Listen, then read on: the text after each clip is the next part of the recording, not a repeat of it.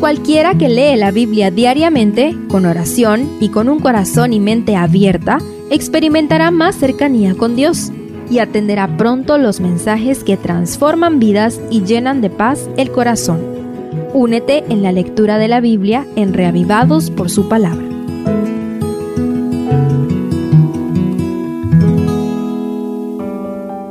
Salmo 5 Conocido como la oración matutina, este salmo parece tener de fondo las mismas circunstancias de los dos anteriores.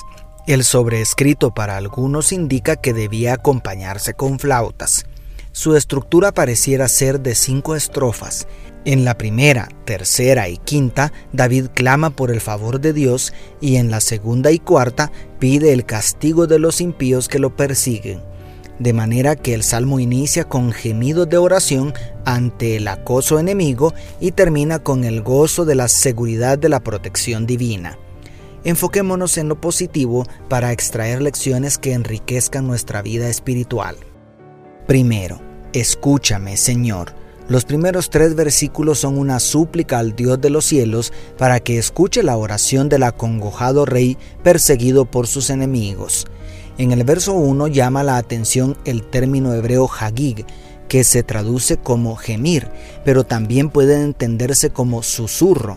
Cualquiera de las dos acepciones indica aquellos anhelos profundos del corazón que son inexpresables.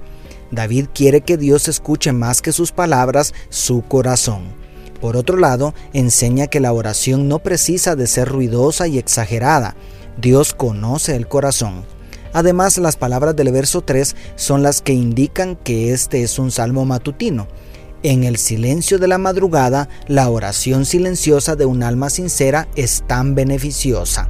Otra lección para nosotros, para que busquemos a Dios temprano, para que le entreguemos las primicias del día. Segundo, mas yo entraré en tu casa. Después de hablar de la desaprobación divina hacia los impíos en el versículo 4 al 6, David se vuelve a Dios de nuevo en los versos 7 y 8. Las palabras del verso 7 son aleccionadoras, mas yo entraré en tu casa por la abundancia de tu misericordia, adoraré con reverencia hacia tu santo templo. Si David estaba huyendo de la revuelta dirigida por Absalón y el arca estaba en Jerusalén, este texto habla del profundo anhelo que el rey sentía por la casa de Dios. ¿Deseamos nosotros con la misma intensidad estar en la casa de Dios? Vivimos en un tiempo cuando la mayoría de los cristianos visitan el templo tan solo una vez por semana y algunos todavía llegan tarde. En contraste, el rey David, la máxima autoridad de la nación, deseaba estar constantemente en la casa de Dios. Por otro lado, el versículo habla de una profunda reverencia y respeto por el lugar sagrado, el lugar donde estaba la morada de Dios en la tierra. ¿Manifestamos la misma reverencia en la casa de Dios nosotros? ¿Albergamos ese profundo respeto por las cosas sagradas aún? Y tercero, alégrense los que en ti confían. Después de manifestar que los impíos son indignos de confianza porque solo hablan mentiras y solicitar que Dios los haga caer en sus propias trampas en los versículos 9 y 10, David se vuelve otra vez a Dios para culminar el salmo con tanta alegría que el texto habla de gritos de júbilo y gran regocijo. El rey inició el salmo suplicando que Dios lo escuchara en el centro habló de su profundo anhelo de adorar en el templo y termina con gritos de júbilo y gozo. Pero, ¿cómo es posible esto? David sigue en el exilio, sigue escondiéndose en cuevas en el desierto, un innumerable ejército lo persigue a muerte. ¿Cómo puede hablar de gozo y alegría?